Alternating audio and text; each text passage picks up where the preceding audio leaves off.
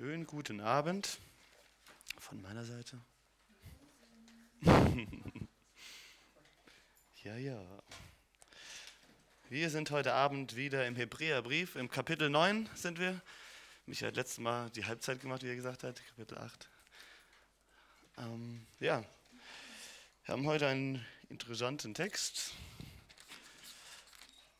Ist eigentlich ähm, mehr so ein Übergangstext von einem Thema zum anderen. Der Hebräer, Schreiber des Hebräerbriefs macht das oftmals sehr geschickt, indem er einfach solche Übergänge schafft, indem er dann einfach noch sowas dazwischen wirft oder es äh, überleitend erklärt.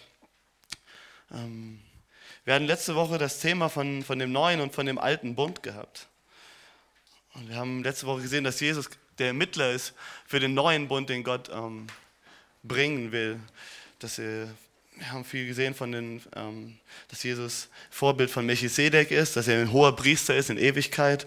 Und ähm, haben gesehen und dann ist ja so nochmal ein Kapitel gewesen, wo wir einfach gesehen haben, dass äh, Jesus der hohe Priester ist. Und zwar, dass er ein äh, hoher Priester in einem himmlischen Heiligtum ist, nicht in, in einem irdischen. Und dass er Priester in Ewigkeit ist, während das, was wir vorher gesehen haben, ähm, quasi nur für eine bestimmte Zeit gewesen ist. Wir haben in, in Hebräer 8 im ersten Vers gesehen, die Hauptsache aber bei dem, was wir sagen, ist, wir haben einen solchen hohen Priester, der sich gesetzt hat zu Rechten des Thrones der Majestät im Himmel. Ein Diener, einen Diener des Heiligtums in der wahrhaftigen Stiftshütte, die der Herr errichtet hat und nicht ein Mensch.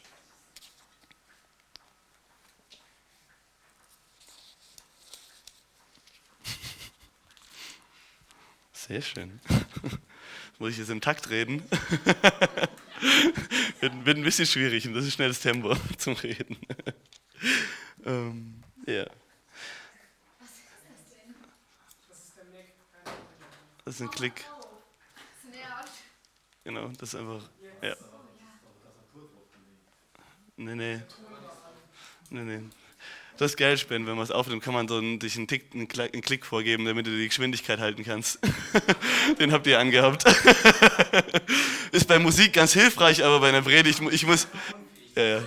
ich muss, ich muss jetzt, ich muss jetzt nicht in einer gewissen Geschwindigkeit predigen, oder? Wollt ihr dadurch äh, bewegen, dass ich schneller predige oder was, indem ihr mir schnelleres Tempo vorgebt? Sorry. Nein. Wir sind in Hebräer und das Tempo bestimme ich und nicht das Klick und in Mac. ähm, genau. Wir lesen die ersten zehn Verse und ich möchte einfach mal anfangen zu lesen und dann äh, können wir mal reinkommen. Hebräer Kapitel 9, die ersten zehn Verse. Nun gab es aber in, dem ersten, in diesem ersten Bund zwischen Gott und Israel Bestimmungen für den Gottesdienst, ein, ein heiliges Zelt hier auf der Erde. Dieses Zelt hatte zwei Räume. Im ersten befand sich ein Leuchter, ein Tisch und auf dem Tisch heilige Brote. Dieser Raum wurde Heiligtum genannt. Dann gab es einen Vorhang und hinter dem Vorhang lag der zweite Raum, der das Allerheiligste genannt wurde. In diesem Raum befanden sich ein goldener Räucheraltar und eine hölzerne Truhe, Bundeslade genannt, die ringsum vergoldet war. Die Truhe enthielt ein goldenes Gefäß mit etwas Manna, den Stab Aarons, der Triebe bekommen hatte, und die Steintafeln des Bundes mit den Geboten. Herrliche Cherubim befanden sich oberhalb der Bundeslade. Ihre Flügel waren über den Deckel der Bundeslade, den Ort der Versöhnung ausgebreitet. Aber wir können diese Dinge jetzt nicht alle im Einzelnen erklären. Ja. Gibt dir erstmal sechs Versen sagt, wir wollen nicht weiter drüber reden. Sehr gut. Ähm, das wollen wir heute Abend auch nicht großartig tun, weil, wenn ihr schon ein bisschen in der Jugend seid, was die meisten von uns, glaube ich, hier sind, dann erinnert ihr euch vielleicht noch an letztes Jahr und denkt vielleicht daran, dass ich genau dieses Thema schon mal hatte, richtig? Ich habe gedacht, hm, danke Micha für das Thema, dass ich jetzt heute dran bin. Soll ich einfach meine Predigt vom letzten Jahr nochmal halten? Aber dann habe der Vers 6, äh, am Ende von dem Vers 5 gesagt, aber wir können diese Dinge jetzt nicht alle im Einzelnen erklären. Da habe ich gedacht, hm, wahrscheinlich hat das einen Sinn, dass das genau jetzt da steht, weil vielleicht genau das heute Abend gar nicht dran ist, dass wir genau noch einmal die ganzen Sachen durchgehen. Und ähm, so habe ich den Text einige Male durchgelesen, einige viele Male und habe überlegt, so was ist eigentlich für heute Abend dran? Was will Gott uns mit diesem Text einfach sagen? In die, in die, was will der Schreiber des Hebräerbriefs mit diesem Text uns sagen, dass uns das jetzt einfach nochmal so gibt, diese ähm, Erklärung von dem, von, dem, ähm, von dem Heiligtum, von der Stiftshütte, aber dann sagt, wir wollen eigentlich gar nicht weiter darauf eingehen und das ja eigentlich nur so ein Zwischentext ist, in dem wir uns hier befinden. Und er redet dann weiter, nämlich davon in, in Vers 6, als alles in seinem Platz stand, gingen die Priester regelmäßig im ersten Raum des Zeltes ein und aus und erfüllten ihren Dienst. Doch nur der hohe Priester betrat das Allerheiligste und das auch nur einmal im Jahr und immer mit Blut von Opfertieren, das er für sich und für die Sünden des Volkes darbrachte, die es aus Unwissenheit begangen hatten. Er erklärt hier in diesem Teil, dass es diesen alten Bund gab. Diesen alten Bund und in diesem alten Bund haben wir gesehen, oder sehen wir hier, dass Gott einen Ort der Begegnung geschaffen hat.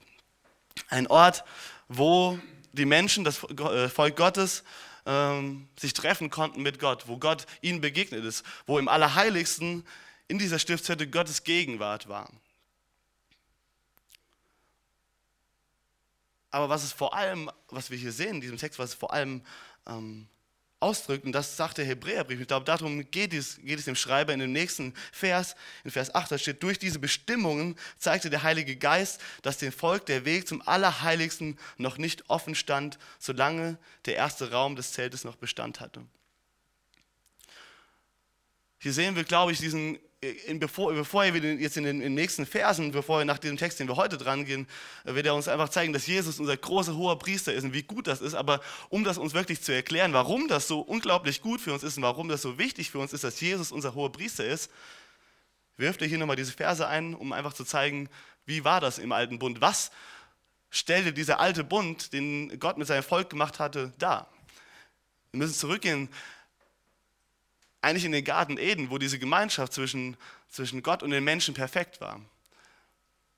Wir, wir lesen im, äh, in, in 1. Mose, dass Gott mit den Menschen war, dass er im Garten äh, gewandelt ist mit den Menschen und dass sie miteinander Gemeinschaft hatten, perfekte Gemeinschaft hatten, bis zum Sündenfall. Und, der, und Gott den Menschen dort aus dem Garten Eden und aus der Gegenwart Gottes verbannen musste. Und die einzige Möglichkeit, in die Gegenwart Gottes zu kommen für einen Menschen, war diese Stiftshütte, war dieses Allerheiligste. Und das auch nur der hohe Priester und auch nur ein einziges Mal im Jahr. Die Botschaft ist ganz klar. Sünde trennt von Gott. Du kannst nicht in Gottes Gegenwart kommen. Es gibt keine Chance, dass der Mensch in Gottes Gegenwart kommen kann. Und der, Heilige, der hohe Priester ist das eine Mal nicht jubelnd da reingesprungen und hat gesagt, juhu Gott, hier bin ich, cool, dass ich äh, endlich mit dir Zeit verbringen darf und hat Lieder gesungen und sich gefreut. Ähm, das Gegenteil war der Fall. Er musste zweimal da rein, in diesem, das eine Mal im Jahr. Einmal musste er vorher ein Tier für sich selbst opfern, für seine eigenen Sünden und musste dieses Blut darbringen für seine Sünden.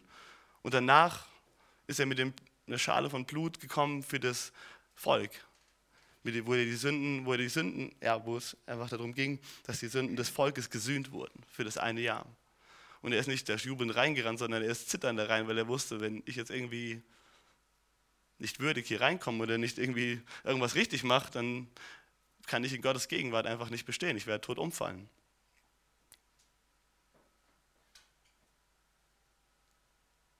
Wir sehen also in diesen Bestimmungen des ersten Bundes, sehen wir zwei Dinge, glaube ich. Zum einen die Tatsache, dass Gott einfach sagt, die Sünde trennt euch von mir. Ihr habt keine Chance, in meine Gegenwart zu kommen. Und dennoch ist diese Gottes Gegenwart bei den Menschen. Trotzdem hat Gott einen Weg geschaffen, wie es um wieder die Gegenwart Gottes in, in ihre Mitte zu bringen. Dieses, dieses Zelt der Begegnung, das war damals in der Wüste, wo sie umhergezogen sind, ähm, war genau in der Mitte von dem Volk Israel. Die sind immer umhergezogen, haben das aufgebaut wieder. Das, dieses, diese Stiftshütte war genau in der Mitte von dem Volk. Und die ganzen zwölf Stämme haben ringsum ihr Lager aufgeschlagen. Gott sagt zwar auf der einen Seite, ihr könnt als sündige Menschen nicht zu mir kommen. Der, der Mensch in seiner Natur als natürlicher Mensch ist getrennt von Gott. Er hat keine Möglichkeit, in Gottes Gegenwart zu bestehen. Aber Gott sagt auch, ich möchte in eure Mitte kommen. Ich bin platziere meine Gegenwart genau in eure Mitte. Hätte einfach nur sagen können, okay, ihr könnt nicht in meine Gegenwart kommen, also ziehe ich mich ganz zurück, bin komplett weg und äh, sehe zu, wie ihr irgendwie klarkommt und guckt mal, ob ihr vielleicht irgendwie einen Weg schafft. Da gab es ein paar Leute, die haben versucht, einen äh, Turm bis in den Himmel zu bauen, so ein bisschen ihren eigenen Weg zu schaffen, mal gucken, ob wir bei Gott ankommen. Gott hätte ja sagen können, hinsetzen können, mal gucken, ob ihr es schafft, irgendwie einen Turm bis zu mir zu bauen und mal gucken, ob ihr irgendwie euch irgendwie mit eurem Leben, wie ihr lebt, würdig erachtet, um äh, bei mir anzukommen. Gott weiß aber, dass es da keinen Weg gibt, den der Mensch irgendwie sich zu Gott bahnen kann.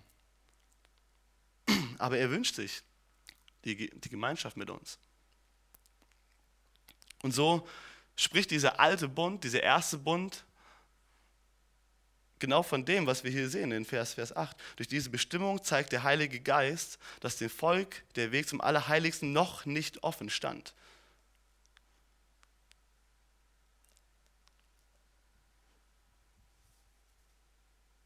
solange der erste Raum des Zeltes noch Bestand hatte.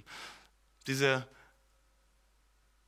erste Raum, in den durften die Priester reingehen und dort haben sie eben diese, die ihren Dienst verrichtet. Dort haben sie diese, immer dafür gesorgt, dass ähm, diese, ähm, diese Menora, dass sie gebrannt hatte, die haben diese Brote, die dort waren, immer ausgetauscht. Die haben dort ihren, den, einfach den Dienst vor, für das Volk vor Gott getan. Die haben ähm, das Volk quasi vor Gott repräsentiert. Aber sie konnten nicht hinter diesen Vorhang in Gottes Gegenwart reinkommen. Dieser Vorhang war davor. Und solange dieser Vorhang noch davor war, zeigte es einfach, dass der Mensch noch nicht freien Zugang wieder hat in Gottes Gegenwart.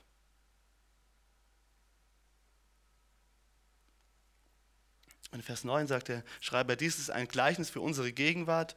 Die Gaben und Opfer der Priester können das Gewissen der Menschen, die sie darbringen, letztlich nicht von Schuld befreien. Denn diese alten Satzungen beziehen sich nur auf Essen und Trinken und rituelle Waschungen und auf äußere Bestimmungen, die nur gelten, bis eine neue Ordnung kommt, die besser ist.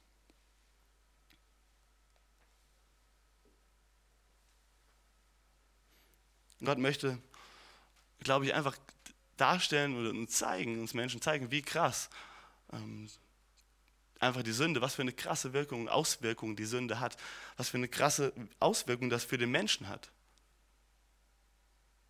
Gottes Gegenwart ist genau in ihrer Mitte, aber sie haben keine Möglichkeit, dorthin zu kommen, keinen, keinen Zugang zu diesem Allerheiligsten. Und während zwar diese, dieses ganze Opfersystem und diese ganzen äh, Bestimmungen von Gott eingeführt wurden, aber letztendlich nur, um etwas darzustellen, um ein Ausdruck von etwas zu sein. Hier steht das Wort in, in äh, Vers 9, dies ist ein Gleichnis. Und dieses Wort Gleichnis bedeutet hier so viel wie ein, ja wirklich ein, etwas, was, mm, was, etwas zum, was, was eine andere Realität quasi zum Ausdruck bringt. Das ist nicht einfach nur, dass es von etwas Fiktiven spricht, sondern es sagt, das zeigt eine andere Realität, möchte er damit darstellen. Wirklich ein, ein Gleichnis, einfach ein Beispiel dafür, ähm, was es eigentlich bedeutet.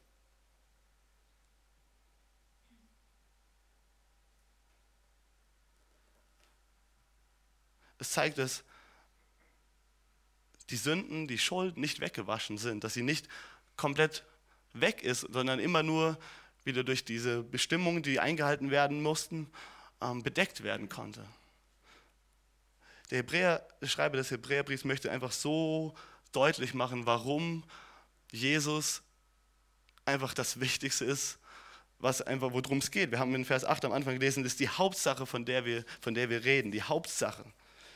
Die Hauptsache bei dem, was wir sagen, ist, wir haben einen solchen hohen Priester, der sich gesetzt hat zur Rechten des Thrones der Majestät im Himmel ein Diener des Heiligtums in der wahrhaftigen Stiftshütte. Es gibt einen Thronraum Gottes, es gibt einen echten, ja wirklich einen echten Tempel Gottes. Ein Ort, wo Gott wirklich in seiner ganzen Fülle wohnt, einen realen Ort, ein Ort, den wir mit unseren Augen nicht sehen können.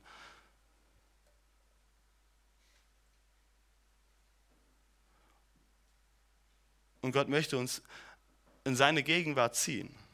Aber die Dinge, die er uns in seinem Wort sagt, die Dinge, ähm, die es auch hier, wo es darum ging, um, diesen, um diese Bestimmung für den Gottesdienst in das heilige Zelt, sollten uns nur auf etwas hinweisen.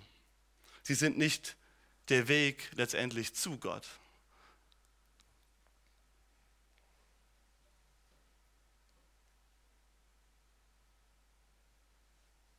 Und ich glaube, das ist eine, ähm, einfach wichtig, glaube ich, für uns. Und das ist eine Frage, die wir uns einfach stellen sollten in, in diesem Zusammenhang. Na, Angst, dass die Batterie leer geht.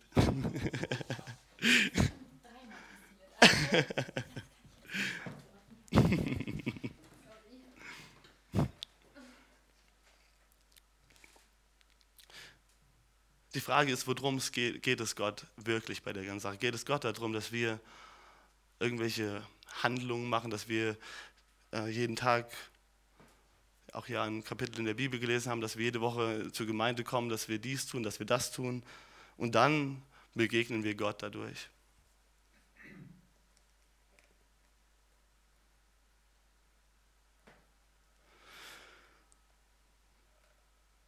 Ich glaube, Gott möchte uns sagen, dass er möchte, dass wir in seine Gegenwart kommen, dass er wirklich Begegnungen mit uns haben will, dass er, sich zu, dass er uns zu sich hinziehen möchte dass er uns wirklich begegnen will, dass er dir begegnen will. Weil er dich dafür gemacht hat, weil, wie wir im Garten Eden sehen, eine perfekte Gemeinschaft zwischen dem Menschen und Gott war.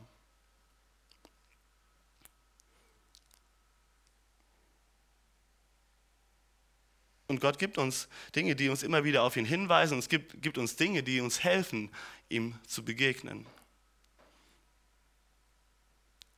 Und wir sind im neuen Bund. Das müssen wir uns einfach so bewusst machen. Wir haben diesen großen hohen Priester. Wir haben gesehen, auch schon im Hebräerbrief, dass wir Freigang, Freimut haben zum Thron der Gnade, weil Jesus für uns gestorben ist. Und das werden wir in den nächsten Predigten noch so krass sehen, was Jesus für uns getan hat und wie viel besser wirklich dieser neue Bund ist als der alte Bund.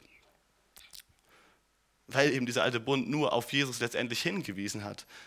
Weil alles das, was wir, da, was, wir, was wir in dem alten Bund und was wir einfach so dargestellt bekommen haben, und wir haben das ja auch gesehen, als wir die Stiftshütte durchgenommen hatten, dass wir die ganzen einzelnen Gegenstände und ähm, Materialien der Stiftshütte gesehen haben, uns das genauer betrachtet haben, haben wir gesehen, wie uns das einfach auf dieses Opfer von Jesus hinweist, wie jedes einzelne Detail von dieser Stiftshütte einfach darauf hinweist, dass Gott es ist, der sich ausstreckt und der dafür sorgt, dass wir in seine Gegenwart wieder kommen können.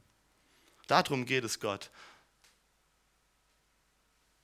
Und die Frage, die ich mir ähm, gestellt habe, als ich den Text immer wieder durchgelesen habe und gefragt habe, was einfach was für mich heute einfach bedeutet und was das für uns heute für diesen Abend bedeutet, ist einfach,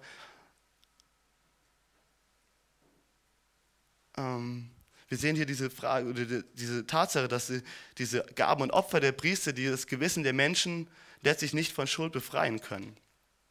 Und die Frage ist, ob die ich mir gestellt habe, ist, wie viel von dem, wie ich mein Christenleben lebe, tue ich einfach nur aus irgendwelchen, wie wir sehen, rituellen Handlungen und Waschungen oder irgendwelchen äußeren Dingen, wovon ich denke, dass sie mich näher zu Gott bringen.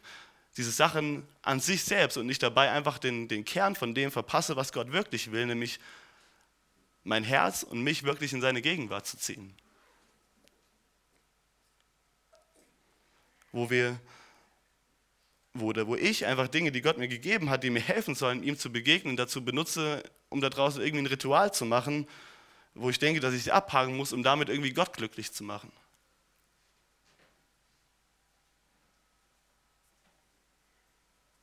Es ist gut, dass wir, mm, dass Gott uns einfach Möglichkeiten gibt, ihm zu begegnen. Wir haben das habe ich auch damals gesagt, wo wir über die Stiftshütte gesprochen haben, es ist letztendlich Gott, der sich ausstreckt. Gott ist derjenige, der sich offenbaren muss. Weil wir von uns aus keinen Zugang zu ihm haben, es, muss es von ihm ausgehen, dass er sich ausstreckt zu uns. Und er hat uns so viele Dinge gegeben, wie er sich äh, nach uns zu uns ausstreckt und wie viele Möglichkeiten uns gegeben, dass wir uns auf ihn konzentrieren können und ihm begegnen können. Wir haben vor allem sein Wort und wir haben hier diese unglaubliche Freiheit, dass wir uns ähm, in seiner Gemeinde, mit seiner Gemeinde treffen können und immer wieder in seinem Wort sein können, dass wir Zeiten der Anbetung haben können. Aber die Frage, die ich mir dabei gestellt habe, ist, helfen mir diese Dinge, wirklich mit Gott in Begegnung zu kommen, wirklich ihm, Zeit mit ihm wirklich zu verbringen und diese Gemeinschaft zu bekommen, die Gott möchte, Oder sind das nur Dinge in meinem Terminkalender, die ich irgendwie abhake? Ich glaube, wir haben ein großes Privileg hier, dass wir einfach Gottes Wort in der Hand halten, in so vielen Übersetzungen und mit Kommentaren und mit was weiß ich nicht allem, die uns einfach das, was da drin steht, einfach erklären wollen. Und wir haben ja auch in Hebräer ganz am Anfang gesagt, dass Gott durch Jesus gesprochen hat und dass Gott durch sein Wort gesprochen hat und sich offenbart hat.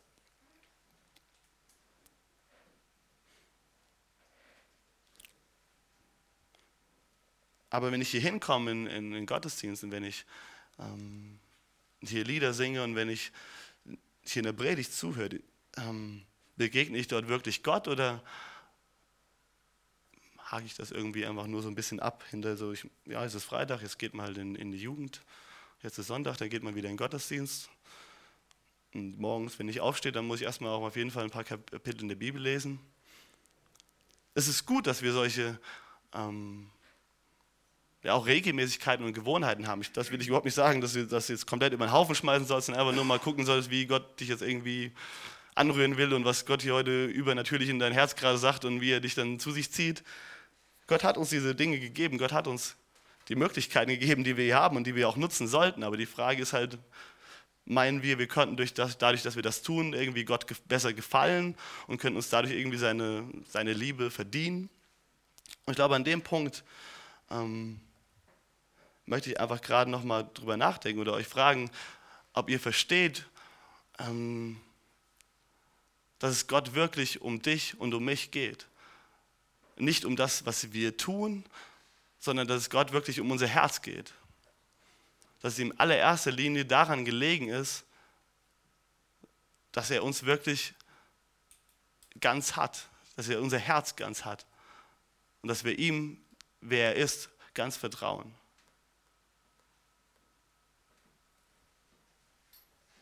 und dass er sich wirklich bedingungslos, dass er dich und dass er mich bedingungslos wirklich liebt. Dass wir nichts, aber auch gar nichts tun müssen, damit Gott erstmal sagt, okay, jetzt glaube ich, möchte ich dir begegnen oder jetzt möchte ich irgendwie äh, Zeit mit dir verbringen. Gott will es sowieso, Gott will es. Das Problem ist nicht, dass er nicht Zeit verbringen will mit uns, dass er nicht uns in seiner Gegenwart haben will. Das Problem ist, dass es wegen der Sünde es einfach nicht möglich ist. Und das ist das, was der erste Bund, den Gott mit den Menschen geschlossen hat, einfach so deutlich aufzeigen will.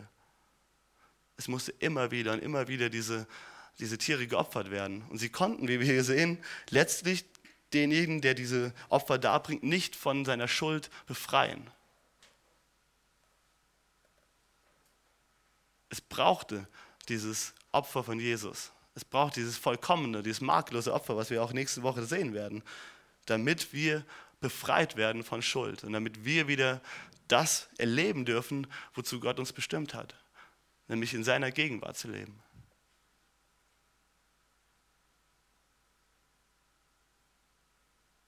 Wir haben diesen Vers auch den, äh, vor einigen Wochen oder vor einigen Monaten mittlerweile schon in Hebräer gehabt, wo wir, in, nicht in Hebräer, in Prediger gehabt, wo wir gesehen haben, dass Gott die Ewigkeit in unser Herz gelegt hat. Wir sind nicht für dieses, diese zeitlichen paar Jahre, die wir auf dieser Erde leben, geschaffen worden.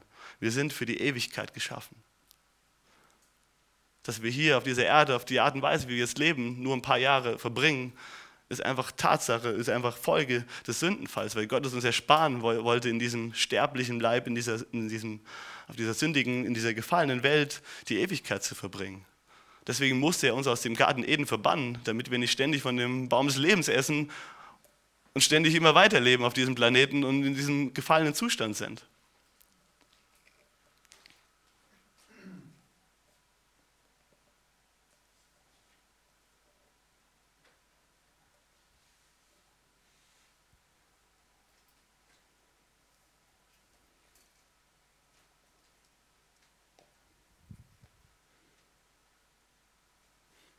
Jesus hat gesagt, ähm,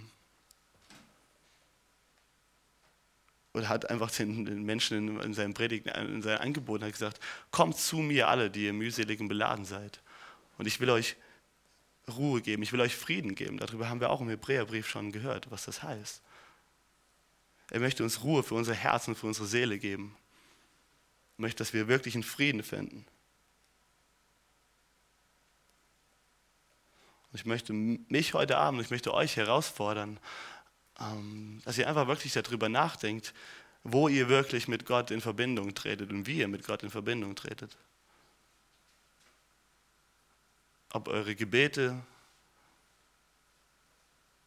die ihr sprecht über den Tag hinweg oder wann auch immer ihr es tut, ob das nur ähm, rituelle Handlungen sind, dass ihr einfach sagt, okay, man macht das halt, das ist gerade in die Situation und dann bete ich halt, dann rede ich halt, aber redest du in dem Moment einfach nur vor dich hin oder redest du wirklich mit Gott? Machst du dir bewusst, dass du wirklich Zugang hast zum Thron der Gnade und dass du mit dem lebendigen, ewigen Gott reden kannst, dass du wirklich in Verbindung treten kannst in dem Moment? Und wenn du freitags in die Jugend kommst oder sonntags in die Gemeinde gehst, gehst du dann dahin, weil man das halt jeden Sonntag so macht und es ist auch cool, dass man da wie Gottes Wort haben und da auch ein paar Zeilen zu lesen kann und dass man ähm, ein paar Lieder singen kann, die auch schöne Melodien sind und so. Oder erwartest du wirklich, dass du Gott dort begegnest, dass du dem lebendigen Gott dort begegnest, dass du wieder die Möglichkeit wahrnimmst, in den Thronraum, in das Allerheiligste von Gott zu kommen wirklich in seine Gegenwart. Das ist das, was passiert ist. Damals konnten die ein einziges Mal im Jahr, da konnte der hohe Priester da reingehen und das mit Furchten, mit Zittern, weil er nicht befreit worden ist von Schuld und Sünde, sondern weil es nur bedeckt ist von dem Blut von diesen äh, Böcken und Lämmern. Aber dadurch, dass Jesus perfekte, das makellose Lamm Gottes für dich und für mich gestorben ist, ist dieser Vorhang von oben runter zerrissen. Dieser Vorhang ist nicht mehr da.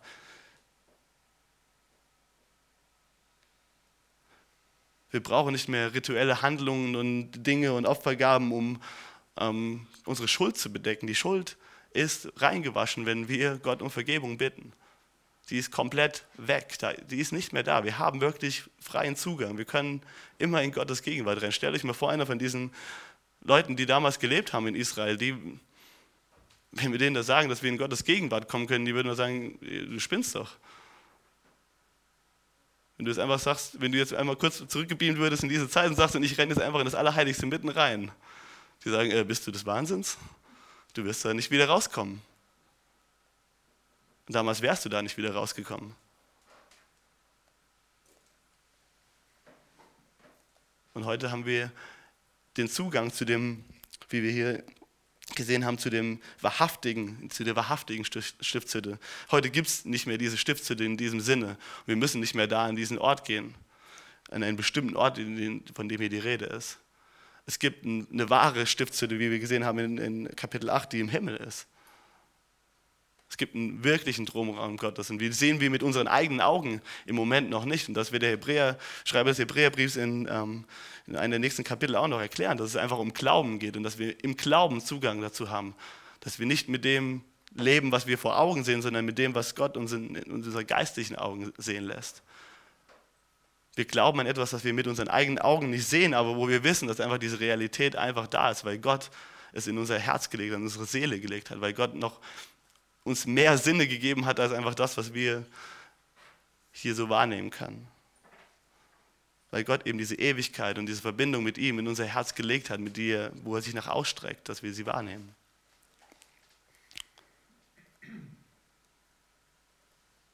Deswegen rennst du täglich in dieses Allerheiligste hinein.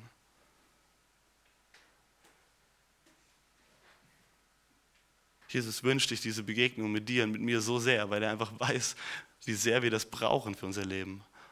So oft kämpfen wir einfach mit so vielen Dingen und das weiß Jesus. Jesus weiß, wie ähm, krass auch dieses Leben auf dieser Erde ist, weil er selbst einfach hier gelebt hat, weil er selbst durch all diese Kämpfe, durch die wir durchgehen, durch musste.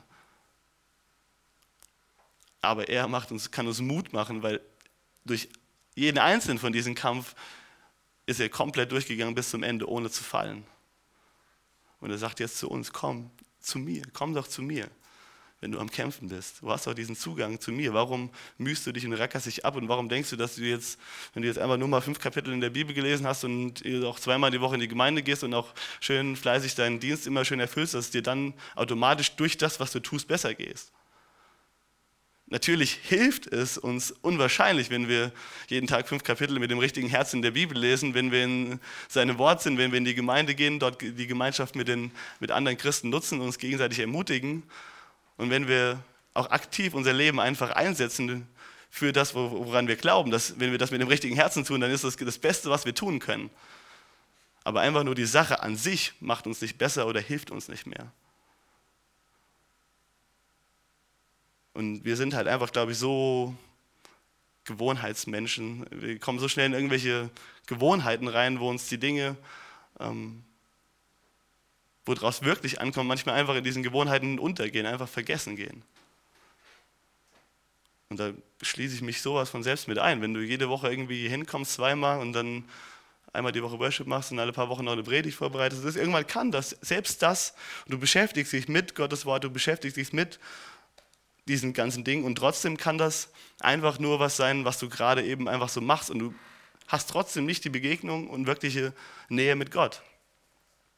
Dann erzählst du über Gott und erzählst von Gott, aber du bist nicht in Gottes Gegenwart. Und ich glaube, Gott möchte uns einfach dahin zurückrufen, dass wir wirklich in seine Gegenwart kommen, dass wir in seine Nähe kommen.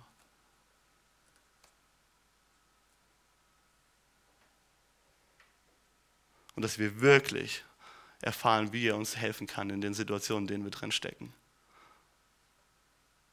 Und dass wir wirklich erleben dürfen, wie vertrauenswürdig Gott ist.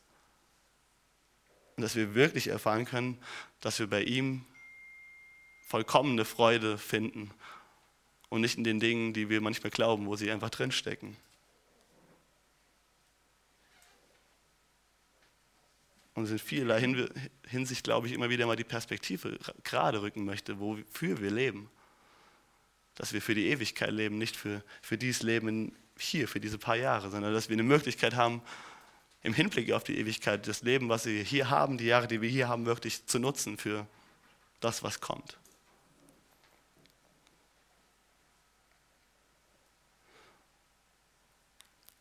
Und so möchte ich einfach, glaube ich, damit diesen diese Predigt schon beenden und beschließen, einfach euch herausfordern jetzt für die Zeit, die wir jetzt haben in der Anbetung, ähm, dass ihr wirklich Gottes Gegenwart sucht, dass ihr euch nochmal ganz neu bewusst macht, wenn du dein Leben, dein Herz Jesu gegeben hast, wenn du bekannt hast, dass du Sünder bist und Sünde, deine Sünde bei ihm abgegeben hast, dann bist du frei, dann hast du diesen freien Zugang in die Gegenwart Gottes.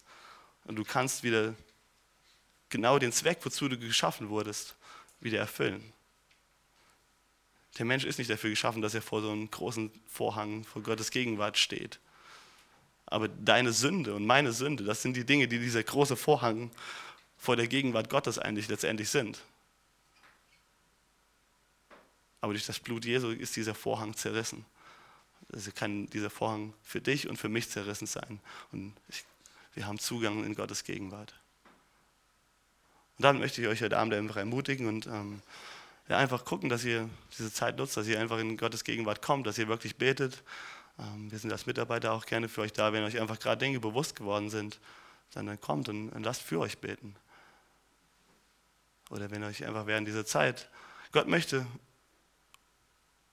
uns gebrauchen. Gott gebraucht uns in die Dinge, die wir in seinem Wort lernen, um auch andere zu ermutigen. Und deswegen, wenn wir einfach gleich in dieser Anbetungszeit sind, und euch einfach gerade Dinge bewusst werden, wo ihr einfach denkt, das ist nicht nur für mich, dann, dann habt den Mut und sagt das einfach, dann sprecht das aus oder ja, wir, wir sind eine Familie und Gott möchte uns als Familie auch gebrauchen, um uns gegenseitig in diesen Dingen zu bestärken, uns zu helfen, dass wir uns auf das Wesentliche, auf die Hauptsache konzentrieren. Und so denkt einfach mal drüber nach, über die Art und Weisen, wo und wie ihr Gott begegnet, über die Zeiten, wann ihr betet und wie ihr betet, über die Zeiten, wenn ihr hier in in irgendwelche Gottesdienste kommt oder wenn ihr die Bibel aufschlagt. Was ist eure Erwartungshaltung dabei? Macht ihr es einfach nur, um es gemacht zu haben oder wirklich mit der Erwartung, in die Gegenwart Gottes zu kommen? Jesus, wir danken dir, dass du dich nach uns ausgestreckt hast. Wir danken dir, dass du ähm, uns einfach deutlich gemacht hast, wie sehr wir ähm, einfach getrennt sind von dir und wie wenig Möglichkeit wir aus uns heraus haben, zu dir zu kommen. Aber danke, dass du einen Weg geschaffen hast, dass unsere Schuld weg ist, dass der Vorhang zerrissen ist vor, deinem, vor deiner Gegenwart und dass wir ähm, wirklich das Leben leben können, wozu du uns geschaffen hast. Du hast uns geschaffen, um in deiner Gegenwart zu leben, um mit dir zu leben. Und ich danke dir, dass du diesen, diese Möglichkeit uns wieder gibst, ganz neu, und dass du uns eine Perspektive gibst, dies in alle Ewigkeit zu tun. Vollkommen in deiner Gegenwart leben, weil du gerade dabei bist, eine Wohnung für uns zu bereiten, in der wir ähm, für alle Ewigkeit dich anbeten werden und uns an deiner Gegenwart erfreuen werden. Jesus, bring uns dahin zurück und ähm, wenn unsere Augen, unsere Herzensaugen irgendwie da ein bisschen bedeckt sind und wenn da sich irgendwie Wolken drüber gelegt haben vor diesem, über dieses Verständnis, dass du wirklich uns möchtest, unser Herz möchtest und nicht einfach nur unsere, unsere Gebete und unsere Bibel lesen und unsere Zeiten, die wir in, in Gemeinden verbringen. Ja, dann nimm diese, diese Wolke doch einfach weg und lass uns klar sehen, wie sehr dein Herz für uns schlägt und wie viel du gegeben hast, damit wir ähm, wirklich in deine Gegenwart kommen können. Jesus, führe du uns, Gott, führe du uns an dein Herz, an das, wofür dein Herz schlägt. Amen.